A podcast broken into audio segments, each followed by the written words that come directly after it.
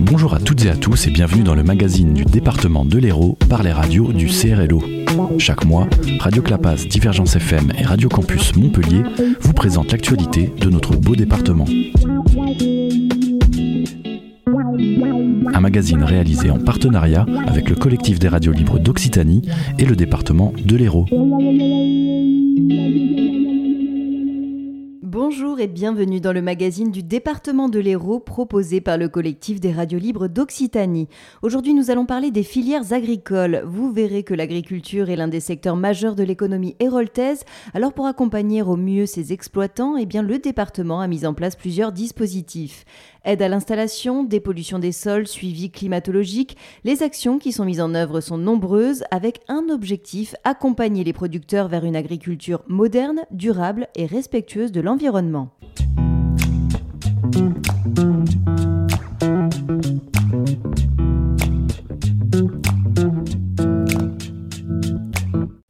Viticulture, agropastoralisme, apiculture, trufficulture, arboriculture, mais aussi ostréiculture, vous verrez que notre territoire possède une grande diversité de produits et de métiers. Mais c'est la viticulture qui est la production dominante, véritable étendard avec en moyenne 5 millions d'hectolitres. L'Hérault est le département leader d'Occitanie. Deux exploitants sur trois sont viticulteurs et les deux tiers des volumes sont assurés par la coopération au travers de ces 59 caves coopératives. Une activité fragile car dépendante des conditions météorologiques et après le mildiou et la sécheresse, c'est le gel qui est venu sinistrer les cultures. Cet épisode survenu dans la nuit du 7 au 8 avril 2021 a touché plus de 3000 agriculteurs héroltés. Presque 100% des surfaces des vignes et des vergers ont été impactées avec dans la moitié des cas des pertes qui dépassaient les 80%. Une situation de crise qui a conduit le conseil départemental à réagir dans l'urgence en débloquant des fonds spécifiques à destination des producteurs comme nous le rappelle Yvon Pelé, qui est conseiller départemental, délégué à l'économie agricole et à l'aménagement rural. C'est très important. D'abord, cette première dotation, elle, intègre un plan global de 5 millions d'euros hein, qui a été voté donc, euh, dès le mois de mai par l'Assemblée départementale et voté au mois de juillet. Euh, donc c'était très important parce que c'est toute l'économie agricole du département qui a subi cet épisode. Et donc euh, on a des viticulteurs qui sont qui et, cet épisode arrive après après cinq années euh, après la sécheresse, après le les inondations, après la neige, après les mesures Trump, etc. et, le Covid où la fermeture des salons et, et des manifestations a été a été a duré pendant pendant pratiquement un an et demi quoi. Une aide exceptionnelle a également été débloquée pour venir euh, au secours des filières fortement impactées par la crise du Covid-19. Concrètement, comment se traduit cette aide départementale? Le président du département donc, et le président de la Chambre d'agriculture ont un partenariat très proche. Et ce partenariat avec les vignerons indépendants, avec COP de France, avec l'oliculture, les l'arboriculture, etc. Tout ce qui touche à ce territoire. Parce que Kléber Mesquida, très en amont, euh, a toujours dit l'agriculture en général, c'est le deuxième PIB du département, derrière le tourisme. Mais que serait le tourisme s'il n'y avait plus d'agriculture dans le département? Hein, donc euh, les deux sont très très liés. Et donc c'est les deux PIB les plus importants du département. Donc il est tout à fait logique que nous soyons à côté de nos agriculteurs. Quand je parle agriculture, c'est en général à chaque fois qu'il y a une crise. Maintenant, je ne vous cache pas qu'on aimerait qu'en 2022, mais il n'y ait plus de crise. Alors justement, vous faites bien d'en parler. Avec plus de 800 millions d'euros de chiffre d'affaires annuel, la viticulture est le deuxième secteur d'activité euh, du PIB de l'Hérault, derrière le tourisme. Finalement, le no-tourisme se développe de plus en plus dans notre département et c'est une bonne chose. Ah ben là, c'est quelque chose aussi que l'on a mis en place euh, donc en 2017, 2017-2018, le no-tour dans l'Hérault. C'était quelque chose qui est complètement nouveau, et puisque bon, on lit, on relie euh, le tourisme avec la découverte du patrimoine, avec la découverte de sites remarquables euh, et, le vin. Et je peux vous dire que c'est un très gros succès. D'ailleurs, le guide du routard par son directeur et nous a sollicité pour faire le premier guide du routard en France sur un département au niveau de la viticulture. Et je peux vous dire que ça fait des jalousies dans le Bordelais et dans la Bourgogne. Alors justement, Notec de Pierre-Vive est une cave d'environ 14 mètres carrés où les bouteilles de vin sont laissées à une température constante de 16 degrés. Notec de Pierre-Vive démontre la qualité des vins de l'Hérault. Finalement, c'est tout un patrimoine qui est conservé dans ce sous-sol. C'est tout un patrimoine parce que c'est un othèque qui a été faite sous pierre vive avec des pierres de Beaulieu, de la pierre locale, une pierre qui est réputée pour conserver les qualités notamment du vin. Euh, c'est un othèque, elle reprend aujourd'hui 172 euh, références. Elle a été faite, cette othèque, pour démontrer que les vins de l'Hérault euh, ont une grande capacité de vin de garde.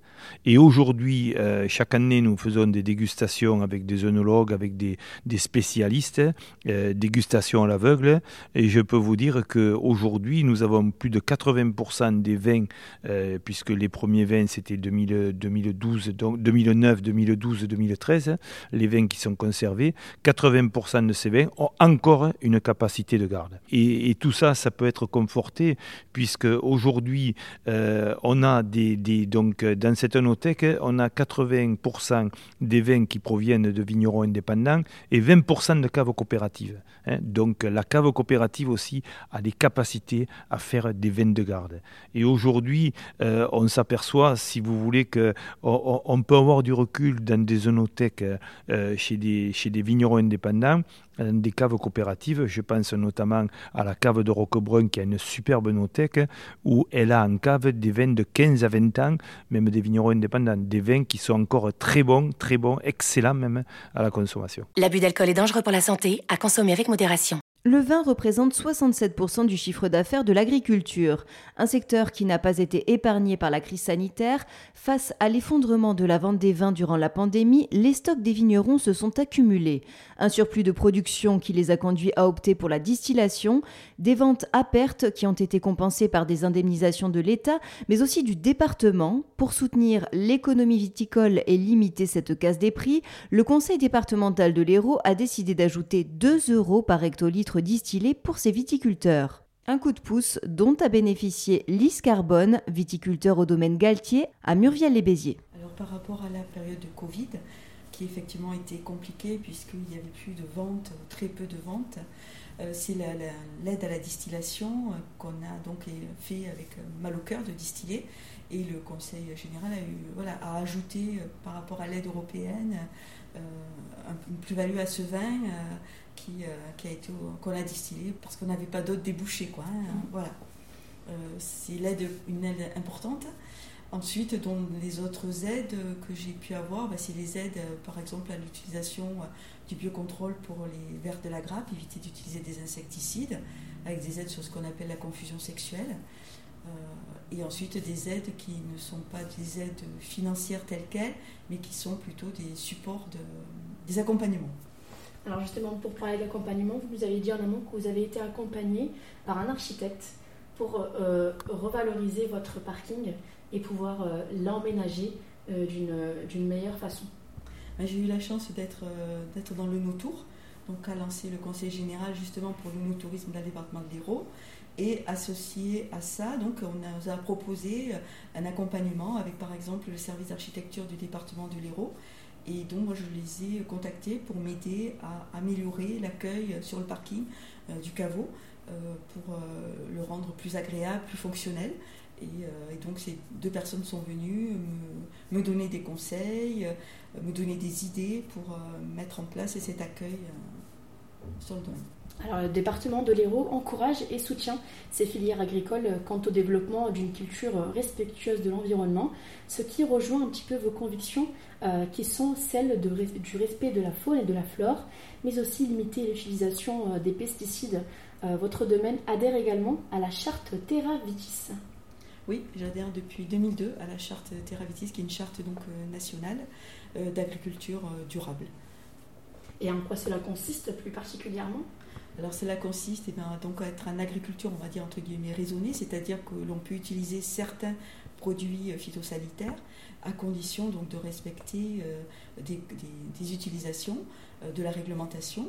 Et ensuite, on est plutôt euh, emmené vers du labour, vers de la confusion sexuelle, vers entretenir de la biodiversité sur les domaines, les haies, les, entretenir aussi, tous les murs de pierre. on a posé des abris à chauves-souris avec le Conseil général pour que les chauves-souris se développent dans le vignoble, qu'elles puissent venir manger et, s'installer aussi pour nous aider. Avez-vous la volonté de transmettre votre savoir-faire par l'insertion des jeunes dans ce domaine? On essaye à travers donc, de l'apprentissage, en prenant des jeunes de 18 ou plus, euh, pour leur donner envie de devenir ouvriers agricoles euh, et donc de trouver un travail local et qui leur apporte ben, de la satisfaction au niveau de leur vie personnelle et de leur vie, de, leurs conditions de travail. Donc c'est la région qui aide sur l'apprentissage et avec les centres de formation professionnelle qu'il y a sur le département. Donc en particulier, on travaille avec celui de Béziers. Cette aide du département, euh, vous le disiez en amont, est primordiale et nécessaire pour justement permettre cette insertion qui est parfois difficile puisque on le sait, euh, les jeunes ne préfèrent pas euh, donc s'intéresser à la viticulture aujourd'hui et c'est très difficile pour, pour leur permettre de s'insérer dans, dans ce domaine.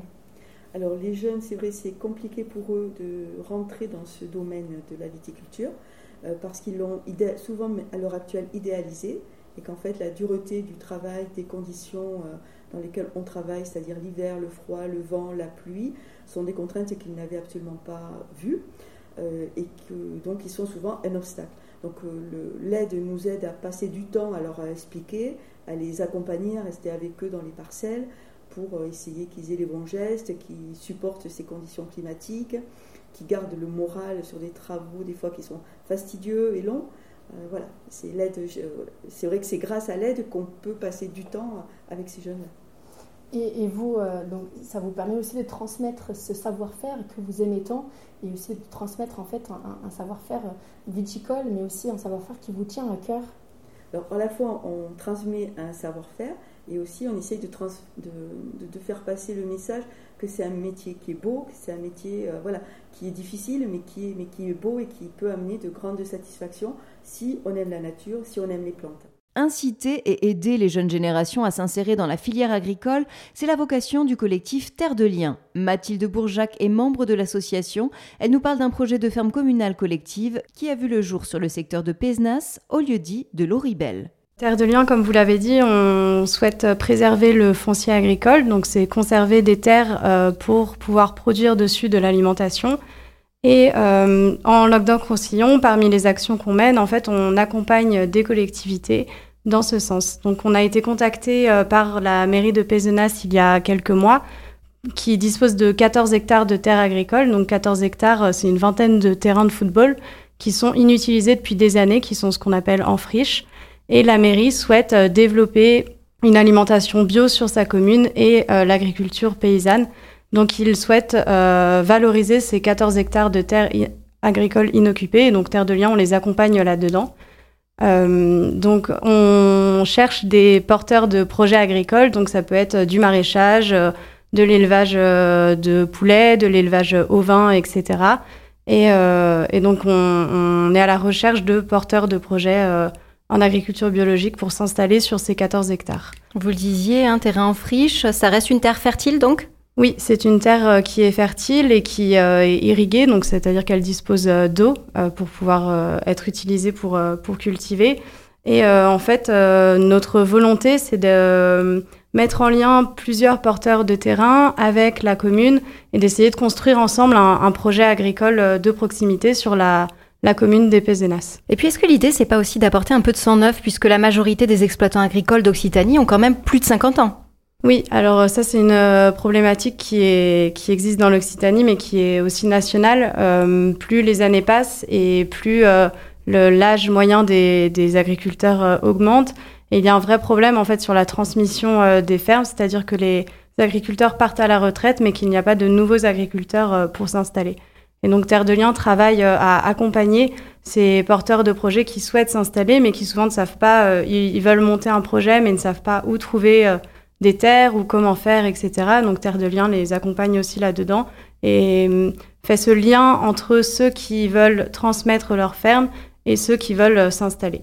Si la production viticole prédomine, dès 1955, le lancement d'un vaste programme d'irrigation sur l'Hérault a permis l'émergence de nouvelles filières, pommes, melons, salades, tomates, cerises. On se met alors à intensifier et diversifier les pratiques agricoles.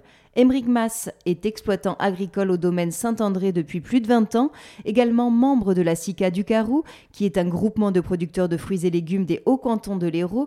Il nous parle de l'importance d'adhérer à une coopérative qui commercialise les produits des agriculteurs à l'échelle locale. Le but, c'est ça, quoi, c'est de manger ce qu'on a à côté de chez nous, quoi. De pas faire faire des millions de kilomètres à des, à des légumes ou à des fruits, quoi.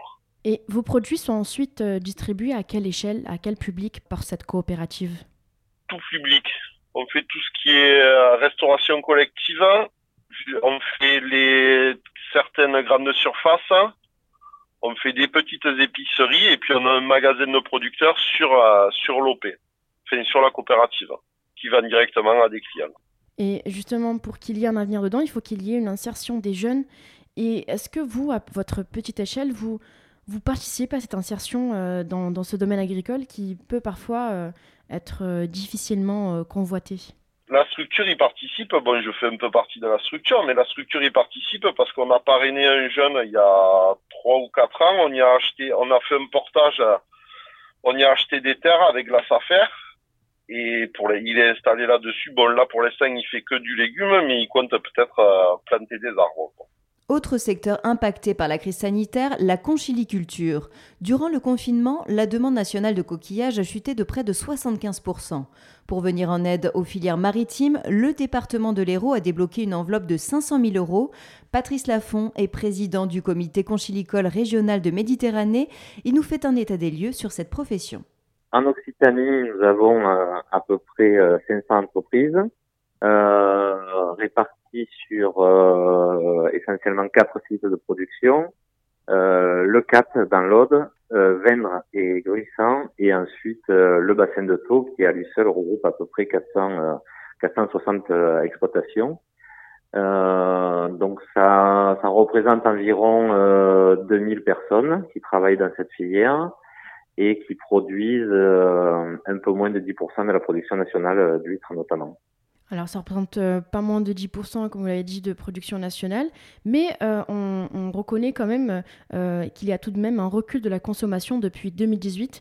À quoi est, réellement dû ce recul, ce fléchissement de consommation?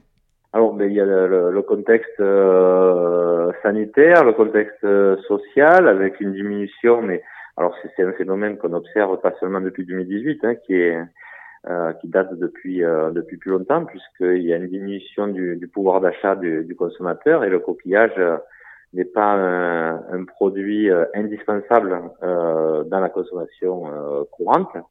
Donc ça devient aujourd'hui plutôt une, un acte d'achat secondaire, soit lors de, de, manifestations familiales ou de moments de, de convivialité. Euh, et plutôt, plutôt en fin de semaine. Cette filière connaît un autre facteur de recul de production qui est, euh, lui, lié à l'augmentation de l'âge moyen des producteurs. Cette filière n'est pas très convoitée par les jeunes générations. À quoi est dû justement ce recul de, de l'insertion des jeunes? Malheureusement, ben, on est impacté, oui, comme beaucoup d'autres filières, et notamment agricoles, hein, avec une population qui est vieillissante et, et un manque d'attractivité pour ce métier chez les, euh, chez les jeunes. Il faut savoir qu'historiquement, il y avait beaucoup de reprises familiales. Euh, Aujourd'hui, euh, de moins en moins, mais davantage de, de personnes qui arrivent d'autres horizons et qui viennent reprendre des, des exploitations euh, pense que c'est surtout lié à aujourd'hui aux difficultés euh, à la fois euh, conjoncturelles euh, d'un métier qui est euh, déjà au départ un petit peu physique euh, et qui ne, qui ne motive pas beaucoup les, les candidats à s'engager à prendre des risques euh, sur une sur en plus une production qui dépend complètement de son environnement et puisqu'on n'a pas les on n'a pas toutes les toutes les clés en main pour pour garantir une production euh, annuelle. Est-ce qu'il y a au sein du comité régional de, de conchiculture de Méditerranée une volonté euh, justement d'insérer ces jeunes dans, dans cette, dans cette filière-là? Oui, on a, on a travaillé sur l'établissement d'un contrat de filière régionale qui sera le premier en France sur la conchiculture. Donc, il a été signé récemment entre l'État, la région, le comité régional conchilicole, mais également une vingtaine d'autres partenaires institutionnels. Et euh, la, le renouvellement des générations dans ce métier-là à savoir donc l'installation des jeunes et la transmission d'entreprises des cédants, fait partie des priorités et des piliers de ce, futur contrat. Il, va y avoir tout un tas d'actions qui vont être euh, engagées dans, ce, dans cette orientation-là. En 2020, la présence de norovirus dans les huîtres des de lotissements conchicoles de l'étang de Thau, en lien avec des toxico-infections collectives, a nécessité un arrêt provisoire de la récolte. Est-on toujours exposé à ces risques d'infection dans la région? Alors, c'est pas du tout les nouveaux virus. Là, on parle de la gastroentérite, euh, uniquement. En 2020, il y a eu un épisode très court, puisqu'il a duré une dizaine de jours seulement, alors que euh, sur d'autres sites en France, ça a duré plusieurs mois. Euh, c'est un phénomène qui, est connu depuis des décennies. Hein. les coquillages peuvent être contaminés par par l'homme, euh, c'est pas l'inverse qui se, passe, c'est bien l'homme qui contamine l'environnement. Euh, lorsqu'on a une épidémie de gastroentérite, le virus peut se retrouver dans le dans l'eau et dans le milieu, et donc les coquillages peuvent être euh, porteurs. Mais c'est quelque chose qui est, euh, qui est, quand même relativement rare, heureusement. Et comme on a des, des moyens de surveillance du milieu qui sont très très efficaces en France, en particulier sur le sur le coquillage, ça nous permet d'anticiper un petit peu ce genre d'événements. Comment voyez-vous l'avenir de cette filière dans les prochaines années? Alors, d'un point de vue sanitaire, je le, je le, je le vois plutôt euh, de manière plutôt optimiste. Que des, des fermetures, euh, on en a euh, quand même de moins en moins, parce qu'il y a une meilleure surveillance du milieu, il y a une euh, meilleure qualité de l'eau, malgré ce qu'on pourrait imaginer. et les professionnels s'équipent de, de moyens aussi pour, pour gérer ces, ces situations. notamment pour mettre, en, mettre à l'abri des coquillages avant que des phénomènes arrivent. Euh, ce qui nous inquiète tous, euh, mais c'est vrai en cochiculture comme dans d'autres filières euh, agricoles, c'est le, plutôt les, les effets du, du, réchauffement climatique euh, qui, ont, qui ont des conséquences euh, plus rapides que prévues sur l'évolution des écosystèmes. Et donc forcément par avoir de conséquences sur nos coquillages qui, qui grandissent dans ces milieux naturels. Consommer local est un véritable enjeu et pour mieux gérer la circulation de ces produits sur notre territoire, le département de l'Hérault a mis en place depuis 2013 la plateforme AgriLocal 34, un site de mise en relation des acheteurs de la restauration collective avec les fournisseurs locaux. Aujourd'hui, près de 50% des aliments proviennent de ces filières de proximité et tous les jours, ce sont 22 000 repas sains qui sont servis aux collégiens héroltais. Un positionnement dont nous parle Renaud Calva, conseiller départemental, délégué à l'éducation et au collège. L'objectif pour nous, c'est que les agriculteurs du territoire, de l'Hérault bien évidemment, mais de tout le sud et toute l'Occitanie, puissent répondre à ces besoins, à ces demandes. Et donc nous avons travaillé depuis de nombreuses années maintenant à modifier, à changer nos modes de commande pour que tous les agriculteurs de l'Hérault qui aient envie de le faire puissent travailler avec nous. Nous avons 34 lots différents et vous avez euh, des fromagers, des maraîchers, des éleveurs, des producteurs de charcuterie, de viande qui répondent à nos marchés publics. Et c'est important parce que, comme vous l'avez bien signalé tout à l'heure, nous sommes, nous, déjà en avance euh, dans l'Hérault, très en avance. Nous avons atteint l'objectif de la loi Egalim deux ans avant sa date limite à 50% de produits bio, raisonnés, sourcés et labellisés. Pourquoi est-ce que euh, nous disons bio, raisonné, sourcé ou labellisé Parce qu'il est hors de question pour nous de proposer du bio qui, pour arriver dans les cantines et dans les assiettes de nos jeunes collégiennes et collégiens, est fait cinq fois le tour de la Terre euh, en conteneur. Donc, nous voulons de l'agriculture de qualité, des produits de qualité issus de producteurs locaux. C'est le cas aujourd'hui pour 50% des produits utilisés pour confectionner les 22 000 repas. Et nous atteindrons l'objectif de 100%. Pour ça, il faut que la filière s'organise. Et nous travaillons en étroit partenariat avec la région Occitanie pour que la filière s'organise et puisse répondre à nos objectifs et à nos marchés. D'ici combien de temps vous pensez atteindre les 100% L'objectif est de les atteindre d'ici la fin du mandat. Nous serons à 60% en 2022. Donc si on, augmente de 10% chaque année, vous voyez, à la fin du mandat, en 2027, euh, nous aurons atteint l'objectif de, 100%. Mais je le dis bien, 100% bio, local, et permettre aux jeunes agriculteurs, aux agriculteurs du territoire, de pouvoir avoir des débouchés. C'est utile pour nos enfants, pour nos collégiens. Vous savez, bien souvent, hein, c'est le repas euh, équilibré de la journée, le repas à la cantine. Parce que parallèlement à cela, nous proposons une tarification solidaire. Le repas coûte au département, le déjeuner que nos collégiennes et collégiens prennent à la cantine entre midi et deux coûte au département 9 euros. Le prix de vente va de 0 euros pour les familles en grande difficulté aidées par le fonds social du collège à 3,80. Le premier prix est de 1 euro pour les familles euh, qui rencontrent des difficultés temporaires. Donc vous voyez, même les familles qui payent le prix le plus élevé payent moins de deux fois le, prix réel que, que cela coûte au conseil départemental. C'est donc une volonté forte de mieux gérer le territoire, de donner des débouchés à nos agriculteurs, de permettre à nos enfants de bien manger entre midi et deux à un prix raisonnable pour que chaque famille puisse accéder à un repas de qualité tous les jours pour leurs enfants. Combien d'agriculteurs à peu près y a-t-il dans ce, euh, ce marché local? Alors, nous avons à peu près 40 agriculteurs qui travaillent avec nous, euh, agriculteurs et éleveurs.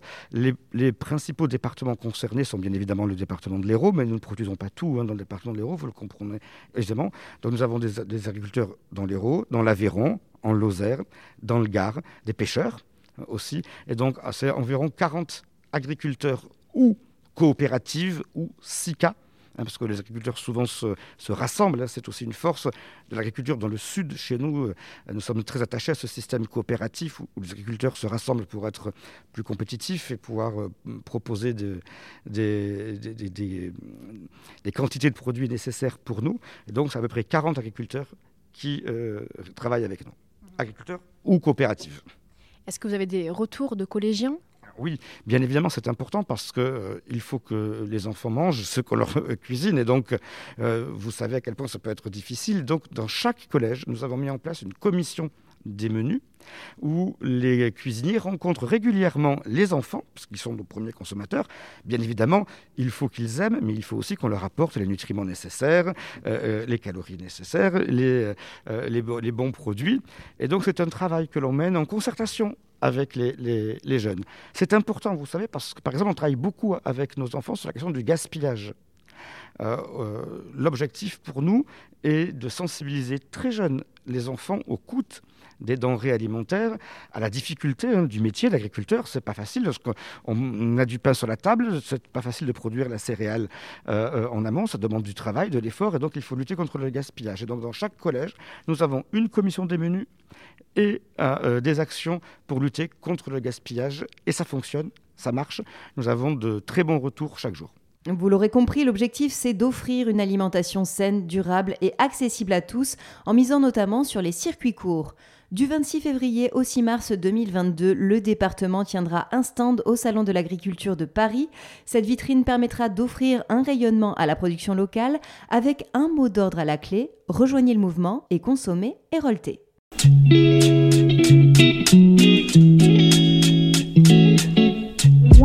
C'était le magazine du département de l'Hérault par les radios du CRLO. Un programme réalisé en partenariat avec le collectif des radios libres d'Occitanie et le département de l'Hérault.